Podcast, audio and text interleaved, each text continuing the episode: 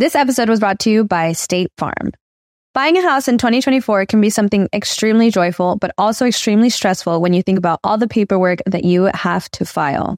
But like a good neighbor, State Farm is there. That's a phrase that will help you feel good knowing that you have people who care to help you file a claim or find the coverage for the things that you want to protect. After an accident, you may be worried. Who do I call? What do you do next? I drive peacefully knowing that I have people who have my back. In reality, finding good insurance doesn't have to be something that is complicated to you. State Farm has options to fit your unique needs, which means you can talk to your agent to choose the coverage you need, have coverage options to protect the things you value most, file a claim right on the State Farm mobile app, or reach a real person when you need to talk to someone. Like a good neighbor, State Farm is there.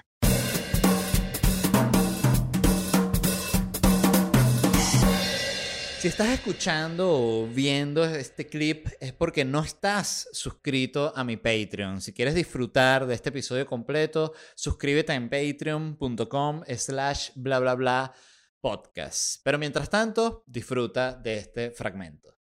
Mira, George, cuéntame de tu encuentro con la comedia. O sea, porque tú lo hablábamos hace un par de días, que por cierto, gracias por invitarme a tu, a tu programa. Eh, que tú empezaste realmente en medios fue con actuación. Tú sabes que a mí esta historia me gusta mucho eh, porque, Cuéntala, por porque, favor. porque le habla a la gente también eh, del tema de, de encontrarse, eh, de, de, buscarse, o sea, de estar perdido y encontrarse. Pero estar perdido no es porque la gente está perdido en droga. Eh, no, no es eso, no, no, no tiene nada que ver con, con, con estar perdido en mala onda, de que me estoy Sí, sí. perdido, mi mamá me abandonó, ni, ni, ni, ni, ni me divorcié, ni nada de esa vaina, que la gente es lo que, lo que cuando dice está perdido, no, está perdido a nivel vocacional. o de misión en la vida, ¿no? Eh, Hay, hay, hay mucha gente que, que a- el- empieza, termina el bachillerato, Led, a los 15 años. Tú a los 15 años no sabes de ti mismo. Claro. No tienes ni idea y no, no tiene nada que ver con que, te, estás seguro de tu sexualidad. No, no es eso. Es qué voy a hacer, a qué me voy a dedicar. Y hay gente que a los 15 años empieza la universidad y a lo mejor dice, bueno, a mí me gusta derecho, pero a, a- a- a la mitad de la carrera dicen que estoy estudiando yo Claro, y la odian. Y la odian y entonces el papá empieza, no, tienes que terminar, tienes que terminar, ese es el, el título de la familia y todo ese show que lo conocemos ya. Terminas, ok, dale, terminas la vaina. ¿Y qué vas a hacer después? Entonces yo, em, em, que no estaba muy claro, yo em, terminé bachillerato, yo no terminé bachillerato a los 15 años, nunca fui ejemplo de estudio. Eh, me, me- terminé el bachillerato a los 17, me voy a un año a vivir a casa de mi familia en Washington, eh, regresé a Venezuela para estudiar comunicación social porque yo mismo escogí mi carrera.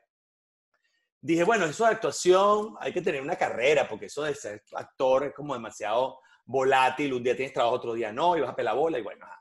Eh, me metí en la escuela de comunicación y empecé a estudiar actuación dentro de la escuela talleres, cursos con el Vascobar, con Ralph Kinar, con un montón de gente en Venezuela que hacían talleres los fines de semana.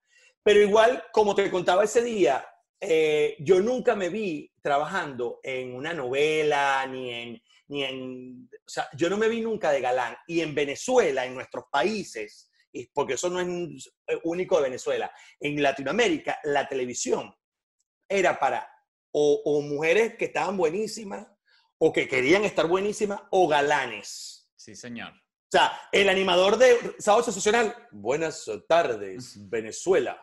Y el tipo con una HRH, la moda que viste al hombre. O sea, eh, todos eran, todos, si no eran, intentaban ser galanes. Era, era, era el estereotipo de, nuestra, de lo que yo me crié, porque yo no tengo 20 años. Este, entonces yo no es que soy del social media, yo me crié con la televisión, me crié con la radio, me crié con la prensa. Entonces yo, decía, pero yo no soy eso. O sea, yo, no, ni quiero serlo, o sea, no me quiero convertir. Eh, la gente me decía, tú eres buen mozo, yo, Harry, ¿por qué tú no te metes en una novela? Porque, y yo nunca, fíjate, Led, la vida, porque la vida te va dando como respuesta. Yo, yo hice muchos casting, eh, talleres de actuación, yo nunca quedé en nada importante. A mí me escogían para cosas, pero yo nunca quedé en nada eh, importante porque yo creo que si yo hubiese quedado en alguna novela, en alguna película, de, en un papel importante, yo me hubiese quedado pegado en la manteca pensando, yo tengo que buscar mi siguiente rol, mi siguiente protagónico.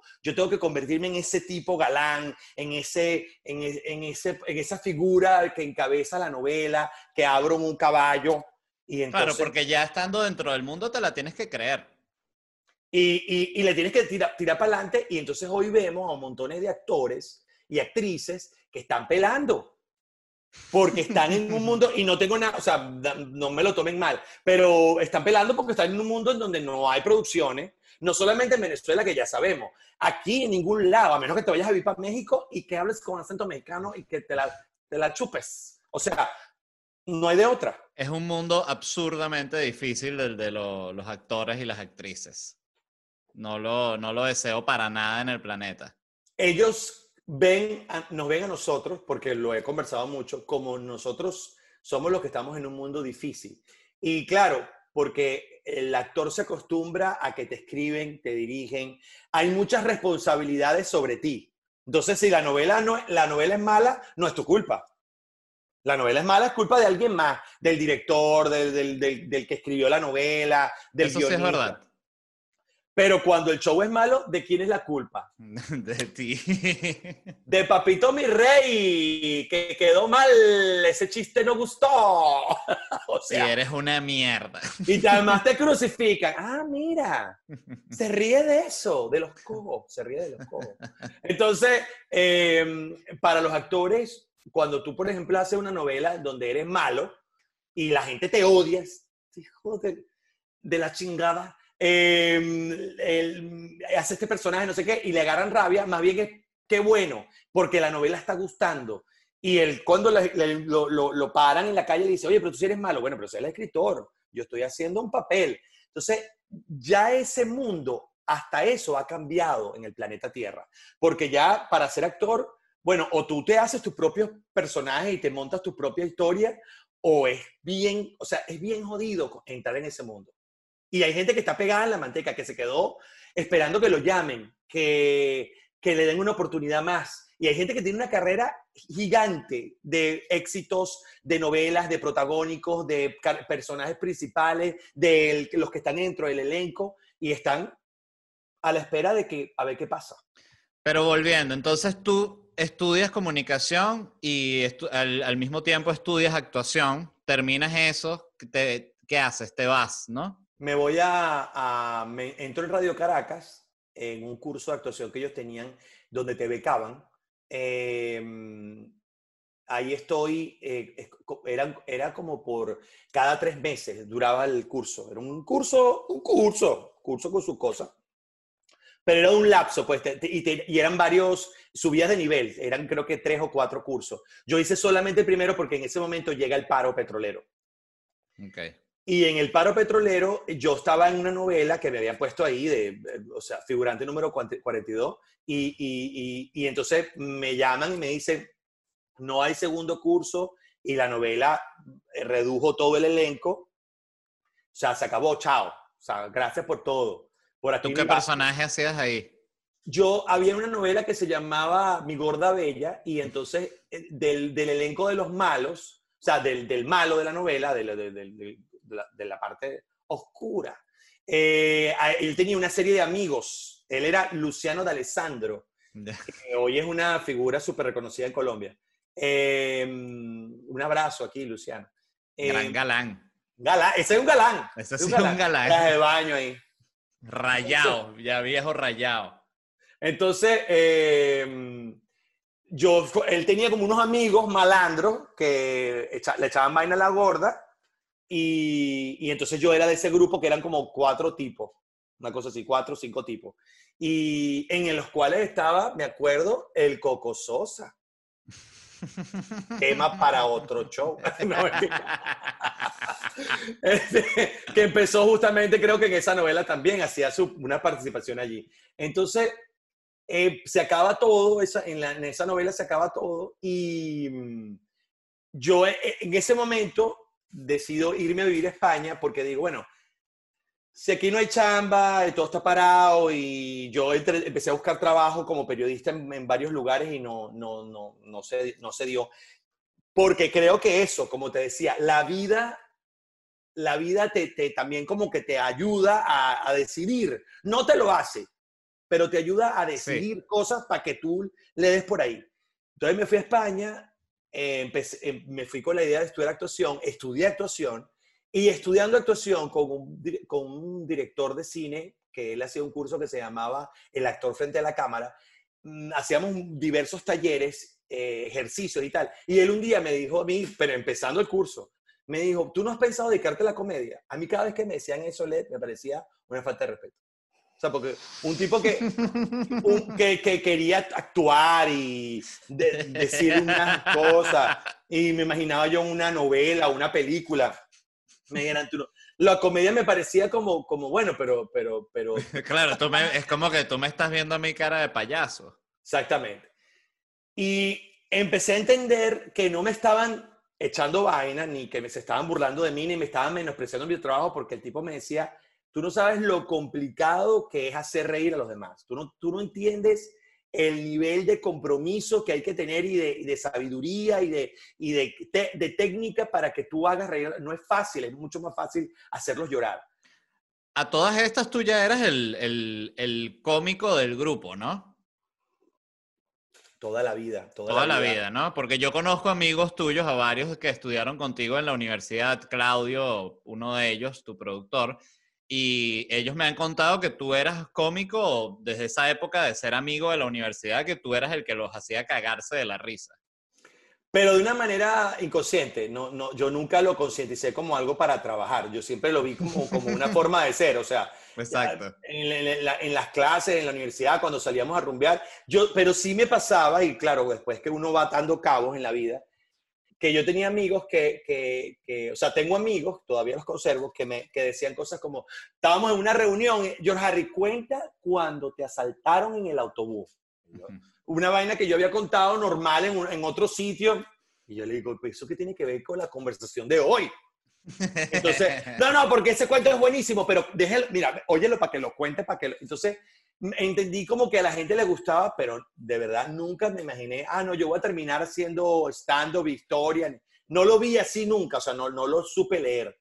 Eh, y en la universidad lo mismo. En la, universidad cuando nos tocaba a veces, eh, y en el colegio, cuando nos tocaba hacer las exposiciones, la- la- la- las fatídicas exposiciones, esa de profesor, yo soy el grupo número 3, Horrible. Este, vamos a hablar sobre la fotosíntesis. A mí me, a mí me toca hablar sobre primero la fauna. ¿ok? La, la flora y la fotosíntesis. Y entonces uno, ok, equipo uno, vámonos, vámonos. Y entonces el tipo con la lista evaluándote.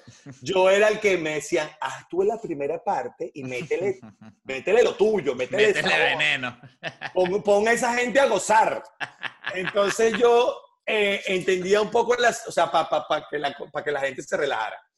Eh, así fui y en España entendí, oye, pero, pero a mí- aquí hay otro tipo de humor que sí es el que me gusta a mí, porque en España el tema del stand-up está muy internalizado entre ellos. Eh, es- no es nada eh, extraño para ellos ver a un, a un comediante nuevo en un bar en la Chocita del Oro, en el Paramount Comedy, en la calle Arenas, allí en el centro de Madrid.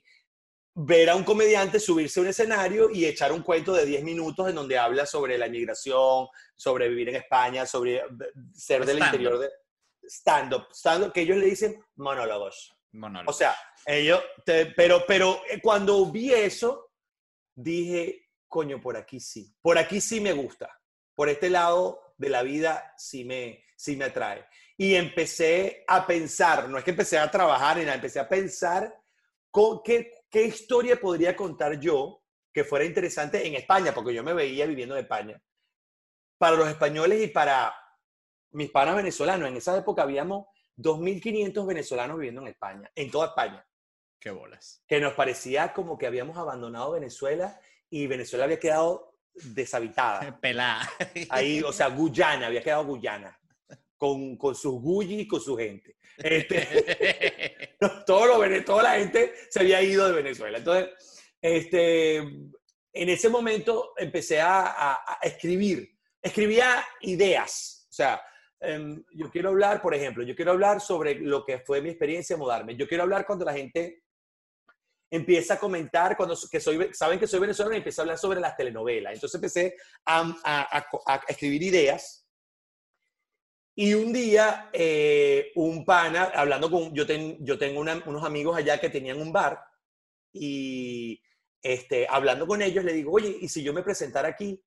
Y, y, el tipo me dijo, pero claro, por supuesto, cuando tú quieras. O sea, fue súper abierto. Yo pensé que me iba a decir, tú te volviste loco, este es mi bar, chico, tú vas a correr a la gente. Me dijo, podemos hacer un, un martes, me dice, que, que no está tan full, Exacto. pero hay gente. Y así, así fue, un martes del el 2005. ¿Y cómo la recuerdas esa, esa presentación? Lo máximo, lo máximo. Yo le dije al tipo, Raúl se llama él. Raúl, saludos de aquí. Eh, Raúl le dije, bueno, yo creo que serán como 10 minutos, 15 minutos, máximo. Y cagado, o sea, porque me imaginé viendo el reloj, contando los minutos. Me puso un, un pequeño escenario, chiquitico, o sea, bajito, pues como, como un escalón, eh, mínimo, o sea, una cosa, porque era un barcito español, no te vayas a creer. Cuando te ponen un cuadrito así literal. No, no es que el Palladium, no, no, no, una cosa pequeña, pues. Este, una, unas luces que estaban, él tenía unas luces en el techo que iluminaban un cuadro, de esos típicos que ilumina, entonces la arregló y entonces me iluminaba así, que parecía como fantasmagórico. Y, y buscó un micrófono y lo enchufó al sonido, creo que sí, o a una corneta al lado mío. Yo, lo, yo, yo recuerdo, Led, yo había venido de haber, de, había estado unas vacaciones fuera de, de Madrid. Eh, yo fumaba mucho eh, y me había enfermado de, de, bronquitis, tenía bronquitis, porque además rumbeaba, fumaba, me mojaba, no me importaba, no, soy, soy joven y loco. Eh, y tenía tos, tos con flema. Yo, me, yo llegué a ese bar, pedí un ron, me acuerdo clarito, me lo dieron en las rocas, no, no, no, le, no me le eché en refresco. Eh, me tomé un ron, me tomé un segundo ron, no sentía nada de los nervios que tenía. Se me quitó la tos, para que tú veas que la tos es nerviosa. Ojo al doctor aquí. Eh, se me quitó la tos, y, entré como en un nivel, chamo, como un nivel alfa de entre cagao y iluminado. O sea, como aquí tiene que ocurrir algo importante. Claro, este es mi momento. Yo nunca me imaginé, o sea, yo pensé que eso era como un, e, un ejercicio eh, de hobby. O sea, para mí siempre fue tomado como, ah, bueno, pero si ya me dicen que lo haga, bueno, lo hago. Pues, o sea, si la gente me insiste en que lo haga, lo hago, vamos a hacerlo y, mañana continúa la vida, mañana continúa la vida. Yo trabajaba en el Metro de Madrid, eh, en, el puesto de asistencia al turista, mañana sigo abriendo mis mapas y les sigo mostrando a la gente que usted está aquí y va hacia Sol y tiene que hacer un intercambio en la línea roja. O sea, mañana todo continúa igual, ah, sigo haciendo mis castings, sigo intentando triunfar. Eh, me sube el escenario y mi historia era cuando un español te preguntaba que de dónde eras por el acento. O sea, primero hablaba un poco de, bueno, este, los, venezolanos estamos aquí, somos pocos. Cuando nos oyen, sienten que están oyendo Cristal, la telenovela Cristal, porque eso les acordaba a la época de cuando veían eso en la televisión, o a Boris Izaguirre, que en ese momento era, bueno, sigue siendo una super figura venezolana, o también a Carlos Baute. Esos eran los que te decían, es que eres, y claro, a veces ni siquiera sabían de dónde era Carlos Baute. ¿Eres de dónde este niño de Carlos Baute? De, Carlos Baute. Es el país de Carlos Baute, el país, el país de él. Se llama Carlos Bautino. Que, eh, vas y son todos como él, pero unos pelos más largos. Y te dicen que no se van de Venezuela porque son optimistas. se van todos, no, quedan, no, hay, no hay un solo Carlos Baute en el país Carlos Baute. No quedaron Carlos Baute, se fueron todos. Entonces em, empecé a hablar sobre el acento. Chamo, yo te puedo decir que los primeros 10 minutos fueron como, como, em, como borrosos. O sea, no me acuerdo mucho, porque yo me acuerdo buenas noches, ¿cómo están? Mi nombre es George Harry. Eh, vengo a contar por qué un venezolano lo paran en la calle y le preguntan de dónde es. Y no me acuerdo mucho más y yo empiezo a oír risas y oír risas. Me acuerdo una amiga mía que estaba sentada frente ahí. Habían como en el bar como 40 personas, que para un martes estaba muy bien. Nadie entendió que era un show. Nadie pagó una entrada para ir a ver un show.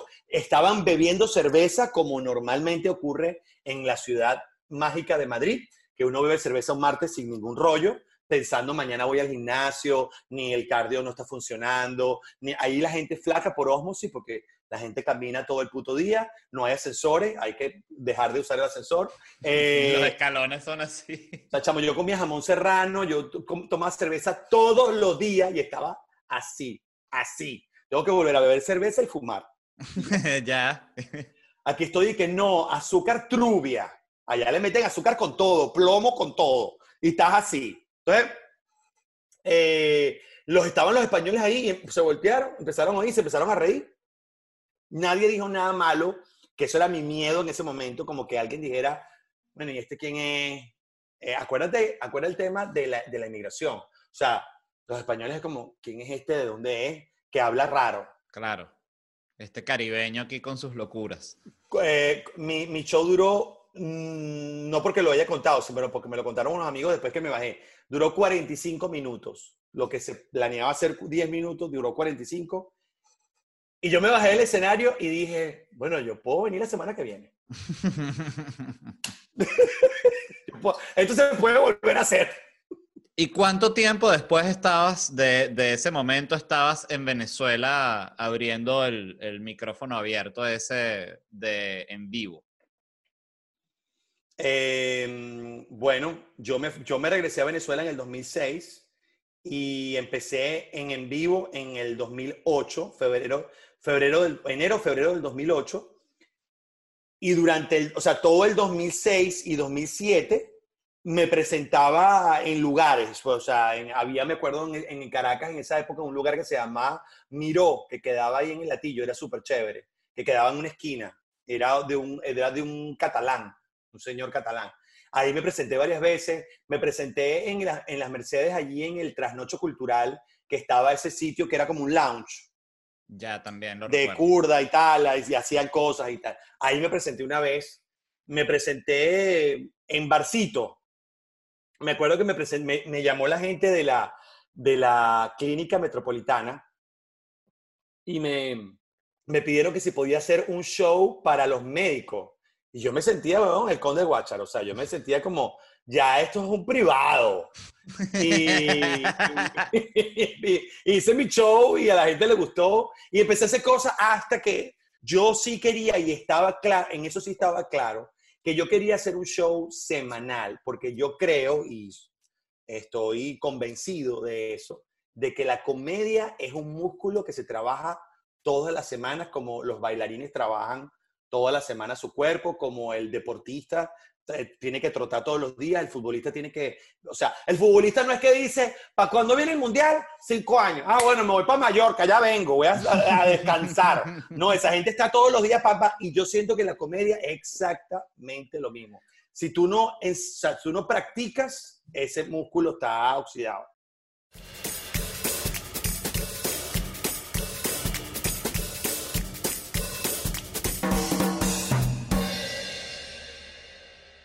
Is Ryan here, and I have a question for you. What do you do when you win? Like, are you a fist pumper? A woohooer, a hand clapper, a high fiver. I kind of like the high five, but if you want to hone in on those winning moves, check out Chumba Casino. At ChumbaCasino.com, choose from hundreds of social casino style games for your chance to redeem serious cash prizes. There are new game releases weekly, plus free daily bonuses. So don't wait. Start having the most fun ever at ChumbaCasino.com. No purchase necessary. BGW. Void were prohibited by law. See terms and conditions. 18 plus.